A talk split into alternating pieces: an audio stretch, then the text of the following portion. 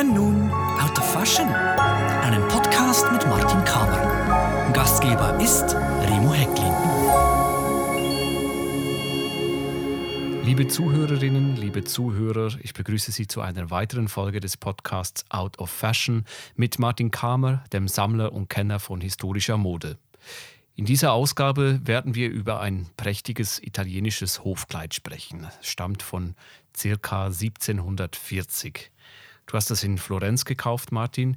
Wir haben in anderen Folgen dieses Podcasts von dir schon gehört, dass du sehr oft auch sehr zielbewusst zu diversen Auktionen reist und da mitmachst bei diesen Auktionen. Das Kleid, über das wir heute sprechen, das war ein Gelegenheitskauf. Kommt das oft vor? Ja, das ist schon viel vorgekommen. Wenn ich irgendwo auf Besuch bin, gehe ich immer äh, in Antiquitätengeschäfte und hoffe, dass man da was finden kann. Dann fragt man, haben Sie Stoffe, haben Sie alte Kleider oder Kostüme? Und da bin ich in ein Spezialistengeschäft gegangen. Das, das, ich kannte die Leute. Ich war auf Ferien, in Ferien auf, in, auf Italien und zwar bin ich am Ende der Ferien in Florenz gelandet und habe gedacht, jetzt gehe ich mal die Karnevalis besuchen.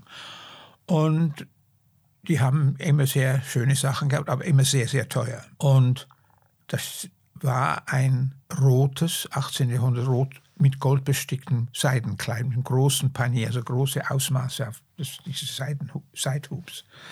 Und das war sehr, sehr teuer. Und ich habe gedacht, soll ich jetzt so wann, viel... Wann war das ungefähr? Weißt du doch, kannst das du dich noch erinnern? Das war im 78. 1978 ja. in, in Florenz. In Florenz. Mhm.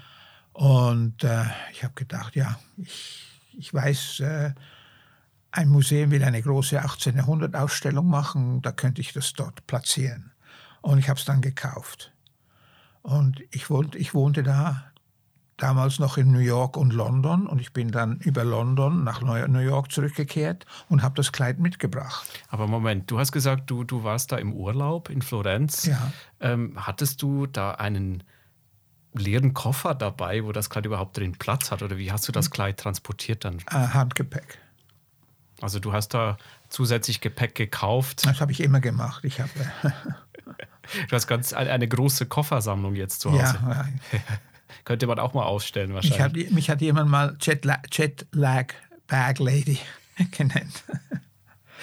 Also das, aus Florenz ging es erst nach London? Nach London, ja. Und von da aus nach und New York. New York. Und in London habe ich, hab ich das Kleid einer äh, Kuratorin vom äh, Court Museum gezeigt und sie hat U und A gemacht, sie wollte das gleich kaufen, aber hatte kein Geld.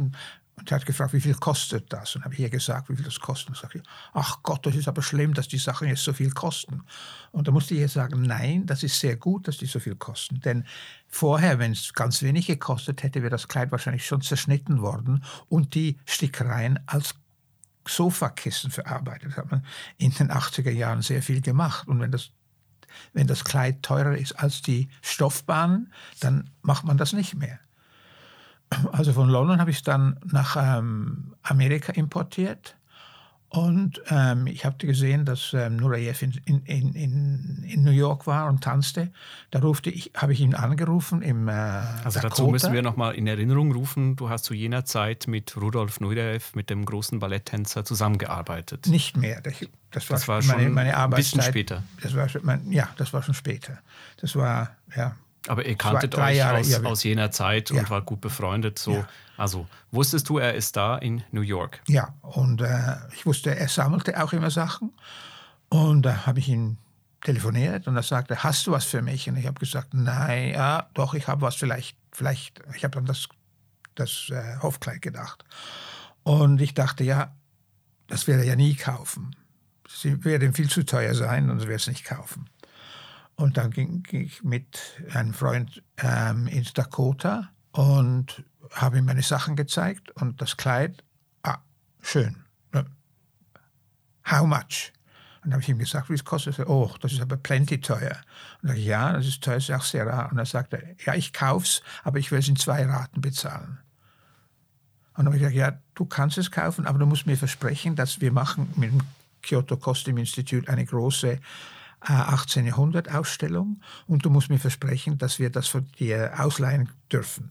Und er Also, sagte, ja, ja. Hat man dich schon angefragt äh, für dieses Kleid oder wieso hast du ihn quasi Weil ich diese wusste, dass das, Vertragsklausel das, das, aufgebaut? ähm, das ist so, so eine Rarität und das, haben, das hatten die Japaner in, ihrem, in ihrer Sammlung nicht. ja, aber du warst schon involviert in diese Ja, ich war Ausstellung. ja, du wusstest, die kommt und du wurdest angefragt. Ich war schon, ich war ähm, Special, Special Advisor, House-Side Curator dieser Ausstellung. Und ich kannte schon, was sie hatten und so. Also war das deine Bedingung quasi? Ja, Kauf mein- es, ja. wenn du willst, aber stell es auch wieder zur Verfügung Ja, für die Ausstellung in Japan, in Kyoto. Und dann, äh, als die Zeit dann kam, die zusammen die, richtig, die Ausstellung zu fotografieren, ähm, hat die Kuratorin Rudolf einen Brief geschrieben. Und ja, nein, nein, ich will das nicht le- ausleihen, das ist Japan, das ist zu gefährlich und so. Und dann haben wir auch seinen Agenten in London eingeschaltet. Und dann haben wir auch den japanischen Botschafter in Paris eingeschaltet, der äh, so äh, befreundet war mit, mit Nureyev. Und der hat ihm dann garantiert, dass das eine seriöse, äh, dass eine seriöse Sache ist und ein seriöses Museum in Japan. Und dann wurde ihm auch versprochen, er durfte dann die Puppe und die Unterbauten des Kleides behalten am Ende der, äh, der, der Ausstellung. Und dann hat es geklappt. Also diesem Botschafter ist es zu verdanken, er hat Nureyev den Hof gemacht, Ja, sodass sie das Hofkleid dann in Ja. die Ausstellung äh, in, inkludieren konnten. ja, ja. Aber sag mal, diese zwei Raten, war das üblich oder ist das üblich, dass man so Nein, das ist- und das war einfach Nureyevs Das ist Wunsch. üblich, ja. Und der hat aber auch beides bezahlt. Dann. Ja, ja, hat sie beide bezahlt, hat sie beide bezahlt. Äh, Manchmal war es ein bisschen lang, aber am Schlussende doch bezahlt worden. Es ist, er hatte viele Schulden, also nicht bezahlte Rechnungen bei seinem Tod. Hatte auch ich, ich hatte eine Rechnung, aber die ist dann nachher bezahlt worden. Aber das Kleid ging jetzt erstmal nach Kyoto. Kyoto. Und da warst du verantwortlich auch, um diese Kleider entsprechend zu drapieren und, und richtig aufzubauen. Richtig aufzubauen mit den nötigen äh, Accessoires aus der Zeit oder wenn man was nicht hatte, dass man aus alten Stoffen, aus alten Materialien gemacht hat, zum Beispiel Bänder und so. Und das war ein großer Erfolg. Und äh, das ist dann äh, das Fashion Institute of Technology in New York hat den Katalog gesehen und die äh, Bilder gesehen und hat die Ausstellung sofort nach New York geholt. Da waren drei Ausstellungen zur gleichen Zeit äh, in New York. Das war sehr interessant. Metropolitan hatte das Age of Napoleon ähm, äh, Mode im 19. Jahrhundert. Brooklyn hatte eine, eine große Charles James Exhibition und ähm, das Fashion Institute of Technology hat die ähm, diese Ausstellung, die hat auf Englisch hat sie Revolution in Fashion sie genannt. Das war ja in, im 100-jährigen Jubiläum von äh, der Französischen Revolution. Und ja, das ist dann So kam das Kleid dann eigentlich wieder zurück. Wäre es ja sowieso gekommen, zurück nach, nach New York zu Es war, schon, es war schon New York und die muss, da musste die äh, äh, Kuratorin das Kleid holen gehen ins, ins ähm, Laura Cinderbrand. Sie ist zum Dakota gefahren, hat Also an der zu- Türe zu- zu- geklingelt. zu Nureyev. Ja, zu Nureyev, der Türe geklingelt und der, Tür- der, sie hat so auf den Boden geguckt, die Türe öffnet sich und sie sieht, sie sieht zwei nackte Füße. Und als sie den Blick so rauf genommen hat, waren da zwei nackte Beine, zwei nackte Knie. Ein aller ganzer nackter Mann ist da gestanden. Also war oder? Das war wie? Nureyev, ja. der, der, der stand nackt unter dem. Türrahmen. Da, ja. Aha. Und Hat was, das, was, hat, was hat war das der paar das war so ein Partypiece von ihm.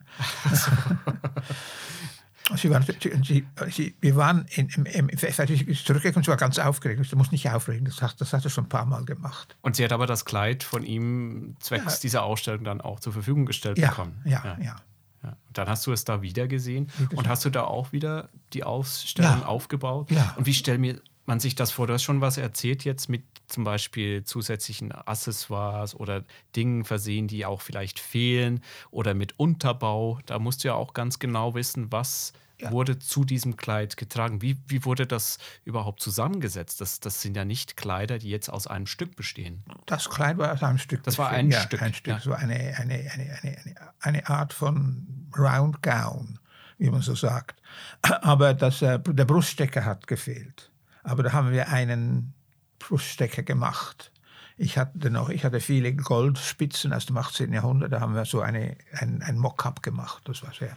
Und Spitzen hat es genügend gehabt. 18. Jahrhundert Spitzen. Ich habe sehr viele ähm, und Kostüminstitut hat sehr viele Manschetten und Engagements gehabt. Da haben wir. Nur das Einzige, was gefehlt hat, waren die Hüte natürlich und die Perücken.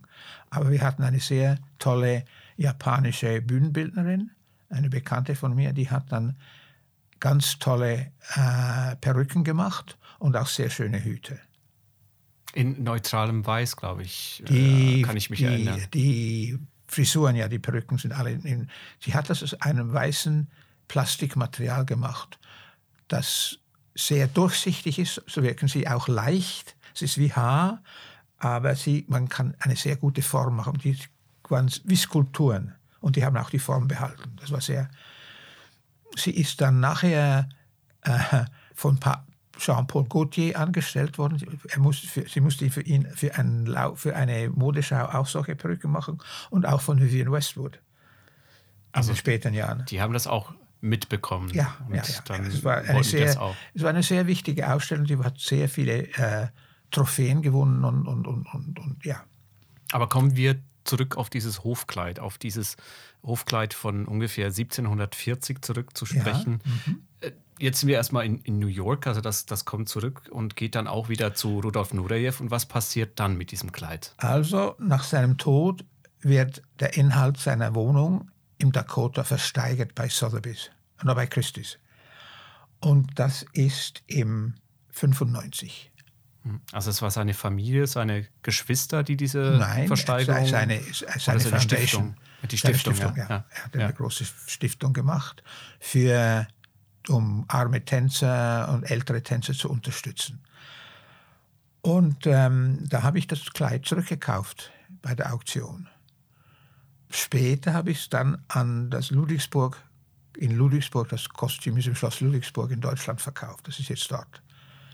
Also eine bewegte Reise, eine lange Reise hat dieses Kleid hinter sich, ja. ist jetzt wieder auf europäischem Boden. Mhm. Hast du es da in dem Museum, dem Modemuseum in Ludwigsburg schon mal dir angesehen? Nein, ich war noch nie dort. Zu meiner Das ist aber selten. Ja. Da habe ich dich jetzt erwischt. da weißt du, wo die nächste Reise hingeht. Ja, wollt, wir wollten schon lange gehen, aber das hat sich einfach nie ergeben. Ja, Martin, ich danke dir für diesen Einblick heute der Podcast Out of Fashion, wo wir heute ganz über ein prächtiges italienisches Hofkleid gesprochen haben, das eine lange Reise, wie wir gehört haben, hinter sich hatte und jetzt wieder auf europäischem Boden ist in Ludwigsburg im Modemuseum im Schloss Ludwigsburg. Vielen Dank für diese Ausführung und Ihnen, liebe Zuhörerinnen und Zuhörer, herzlichen Dank für Ihr Interesse. Danke fürs Zuhören.